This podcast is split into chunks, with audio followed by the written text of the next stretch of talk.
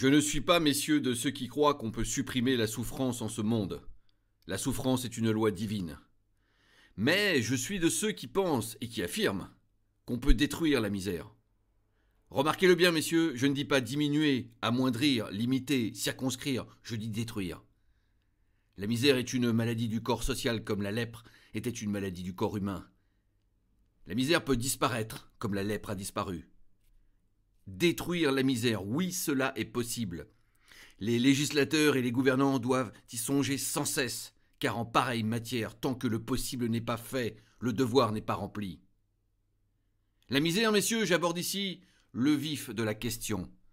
Voulez-vous savoir jusqu'où elle est, la misère? Voulez-vous savoir jusqu'où elle peut aller Jusqu'où elle va?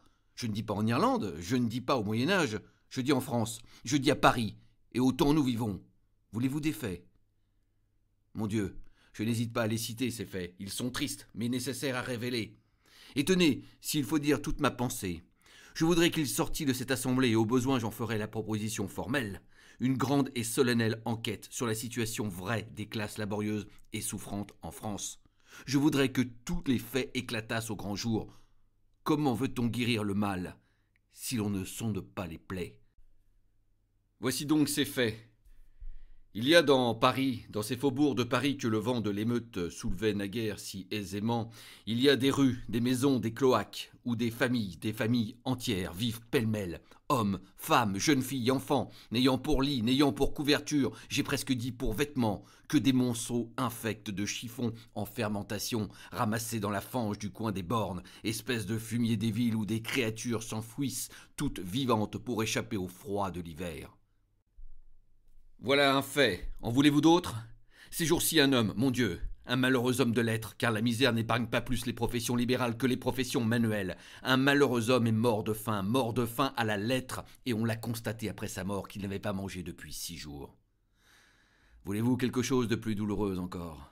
Le mois passé, pendant la recrudescence du choléra, on a retrouvé une mère et ses quatre enfants qui cherchaient leur nourriture dans les débris immondes et pestilentiels des charniers de Montfaucon.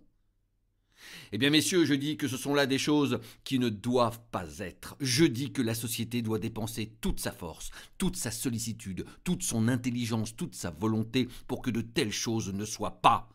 Je dis que de tels faits, dans un pays civilisé, engagent la conscience de la société tout entière, que je m'en sens, moi qui parle, complice et solidaire, et que de tels faits ne sont pas seulement des torts envers l'homme, que ce sont des crimes envers Dieu.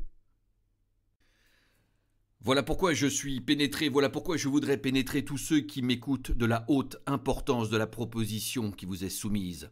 Ce n'est qu'un premier pas, mais il est décisif. Je voudrais que cette assemblée, majorité et minorité, n'importe, je ne connais pas moi de majorité et de minorité en de telles questions, je voudrais que cette assemblée n'eût qu'une seule âme pour marcher à ce grand but, à ce but magnifique, à ce but sublime, l'abolition de la misère. Et messieurs, je ne m'adresse pas seulement à votre générosité, je m'adresse à ce qu'il y a de plus sérieux dans le sentiment politique d'une assemblée de législateurs. Et à ce sujet, un dernier mot et je terminerai par là. Messieurs, comme je vous le disais tout à l'heure, vous venez avec le concours de la garde nationale, de l'armée et de toutes les forces vives du pays, vous venez de raffermir l'État ébranlé encore une fois. Vous n'avez reculé devant aucun péril, vous n'avez hésité devant aucun devoir. Vous avez sauvé la société régulière, le gouvernement légal, les institutions, la paix publique, la civilisation même. Vous avez fait une chose considérable. Eh bien, vous n'avez rien fait. Vous n'avez rien fait, j'insiste sur ce point, tant que l'ordre matériel raffermi n'a point pour base l'ordre moral consolidé. Vous n'avez rien fait tant que le peuple souffre. Vous n'avez rien fait tant qu'il y a au-dessous de vous une partie du peuple qui désespère. Vous n'avez rien fait tant que ceux qui sont dans la force de l'âge et qui travaillent peuvent être sans pain, tant que ceux qui sont vieux et ont travaillé peuvent être sans asile, tant que l'usure dévore nos campagnes, tant qu'on meurt de faim dans nos villes, tant qu'il n'y a pas des lois fraternelles, des lois évangéliques qui viennent de toutes parts en aide aux pauvres familles honnêtes, aux bons paysans, aux bons ouvriers, aux gens de cœur. Vous n'avez rien fait tant que l'esprit de la Révolution a pour auxiliaire la souffrance publique. Vous n'avez rien fait, rien fait tant que dans cette œuvre de destruction et de ténèbres qui se continue souterrainement, l'homme méchant a pour collaborateur fatal l'homme malheureux.